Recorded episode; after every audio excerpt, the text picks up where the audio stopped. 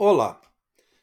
Nesta segunda-feira, dia 27 de setembro de 2022, o governo Bolsonaro completou mil dias.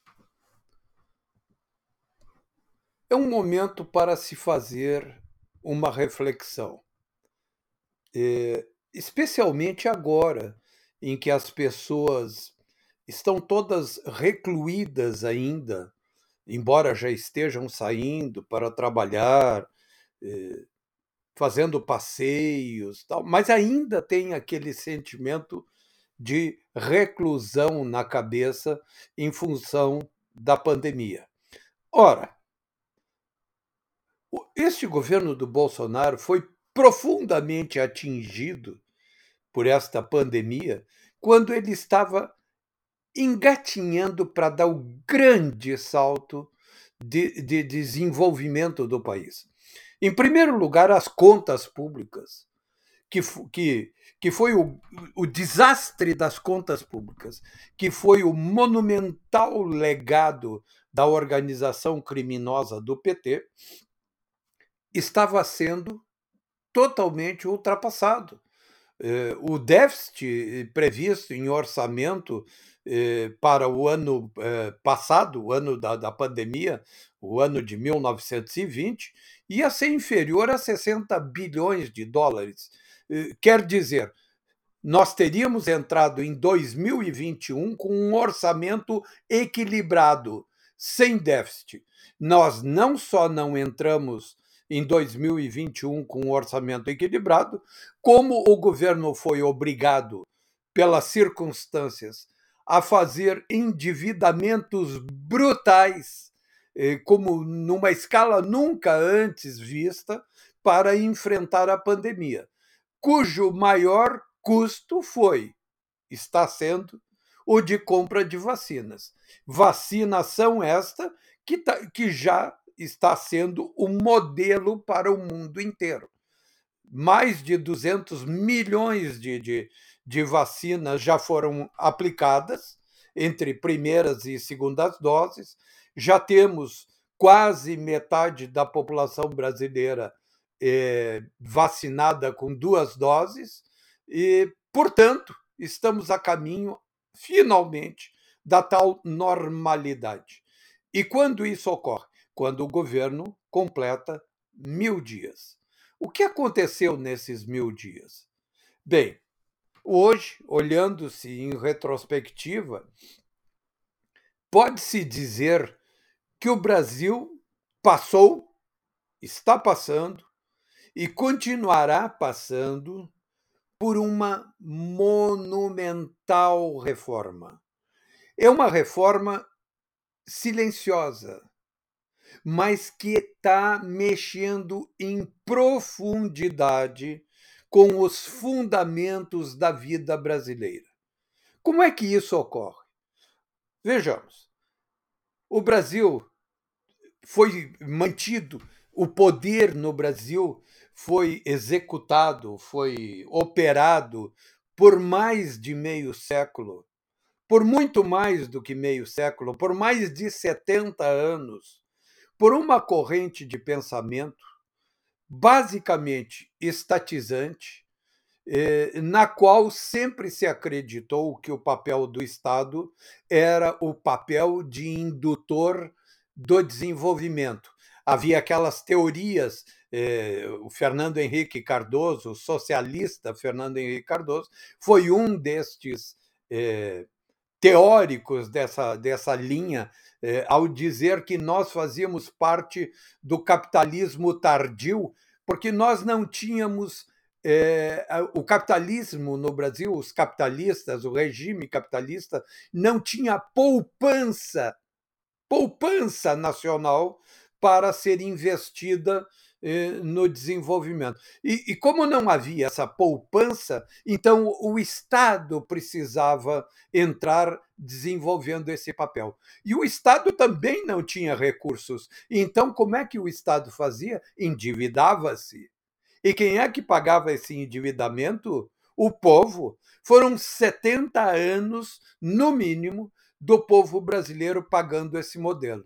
O Bolsonaro, aquele homem que diz que não entende um prego sequer de economia, mas que tem a humildade suficiente de colocar no lugar quem entenda do riscado, tem permitido e seguido à risca eh, o caminho orientado por dois grandes personagens da, da, do governo dele que se completam. Um é o ministro da Economia, Paulo Guedes, e o outro é o ministro dos Transportes. Um, uma, um fenômeno, o Tarcísio, Tarcísio de Freitas. O que, que o Paulo Guedes eh, verificou?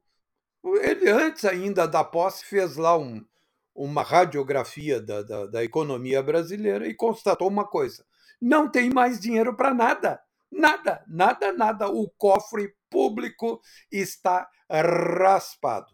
Bom, mas o país precisa se desenvolver. O país precisa investir. O país precisa criar empregos. O país precisa aumentar os salários. O país precisa aumentar a renda dos brasileiros. Qual seria a saída? e ele vislumbrou a saída. Primeiro lugar, vamos desestatizar tudo o que for possível. Nós temos que tirar o peso das costas do Estado. Por consequência, quando se tira peso das costas do Estado, tira-se peso dos ombros de cada brasileiro. E com uma vantagem adicional, livrando-se os brasileiros da participação do Estado na economia, os brasileiros estão, com isto, dando um choque mortal no sistema corrupto da roubalheira que sempre foi feita pelas classes políticas, pelas elites, pelo empresariado em cima dos recursos públicos. Então, este caminho está seguindo. Nos próximos dias, em bem poucos dias, teremos aí o enorme leilão, gigantesco leilão eh, do 5G no Brasil, que vai desatar investimentos da ordem de quase 170 bilhões de reais. Mas o Paulo Guedes olhou e disse assim: o Brasil precisa investir e investir muito e não tem dinheiro. Vem cá, Tarcísio vamos fazer o seguinte: vamos mudar esse modelo aí das concessões. Em vez de cobrar da iniciativa privada para entregar negócios públicos para eles, vamos dar de graça ou quase de graça. E vamos exigir que seja vencedor aquele que se comprometa a fazer mais investimentos. Bom, não preciso dizer que é um sucesso absoluto o que está acontecendo. No setor de infraestrutura, tanto portuária como aeroportuária, como ferroviária, já são mais de 200 bilhões de reais contratados, com encomendas para a indústria que estão ativando o Parque Fabril Nacional aceleradamente.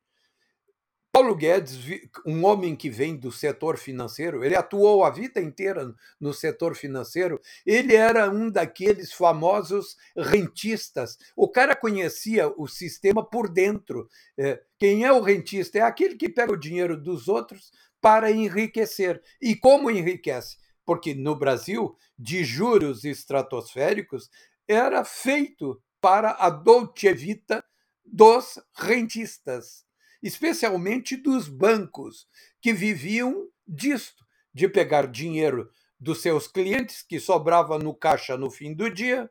O banqueiro chamava o tesoureiro e perguntava: quanto tem aí? Ah, tem 2 bilhões. O que, que nós fazemos? Bota em títulos públicos. E assim eles ficavam assegurando os imensos lucros dos seus bancos. O Paulo Guedes, que conhecia, repito, muito bem o sistema por dentro, disse o seguinte: não, dinheiro existe a dar com pau neste país e no exterior, dinheiro de brasileiros no exterior, no mínimo no volume de um trilhão de dólares para serem investidos. O que, que falta? Falta tirar o Estado da economia. Falta fazer com que a iniciativa privada não mais viva como associada do Estado, pegando dinheiro de bolsa empresário no BNDES. Acabou a bolsa empresário no BNDES. Agora o empresário quer investir, ele faz um IPO, ou sigla em inglês, IPO. Ele abre o capital da sua empresa e vai à bolsa Aí ele faz o IPO. E nós vemos aí essa sequência gigantesca de IPOs que ocorrem um atrás do, do outro, eh, 50, 70, 80 IPOs, levantando mais de 500 bilhões de dólares. Isto é dinheiro que entra na economia. Isto é dinheiro que cria riqueza.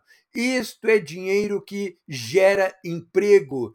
Isto é dinheiro que faz encomendas para a indústria. Isto é a máquina do desenvolvimento finalmente em ação neste país.